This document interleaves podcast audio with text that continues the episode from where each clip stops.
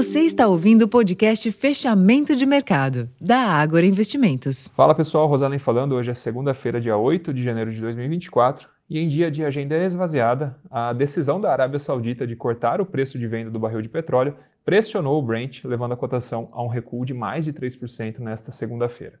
O movimento negativo da commodity reduziu o risco de repique da inflação americana, vinda dos preços de energia, e trouxe alívio para os juros dos treasuries, apoiando assim o avanço dos índices de Nova York e da Europa.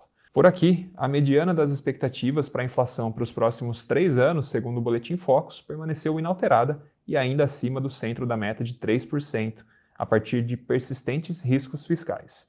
Isso apoiou o avanço dos vértices da nossa curva de juros a termo. Na nossa bolsa, o Ibovespa subiu 0,31% aos 132.427 pontos, apoiado pelo bom humor externo e apesar do recuo de Petrobras e de Vale, que responderam negativamente ao recuo das respectivas commodities na sessão de hoje. O giro financeiro da bolsa foi de 19,8 bilhões de reais, um número relativamente baixo. Por fim, no câmbio, o dólar recuou 0,04% frente ao real, cotado a 4,87. Pessoal, esses foram os principais destaques da sessão desta segunda-feira. Já vou ficando por aqui. Para mais informações, acessem o relatório Fechamento de Mercado, já disponível lá no nosso portal, o Agora Insights.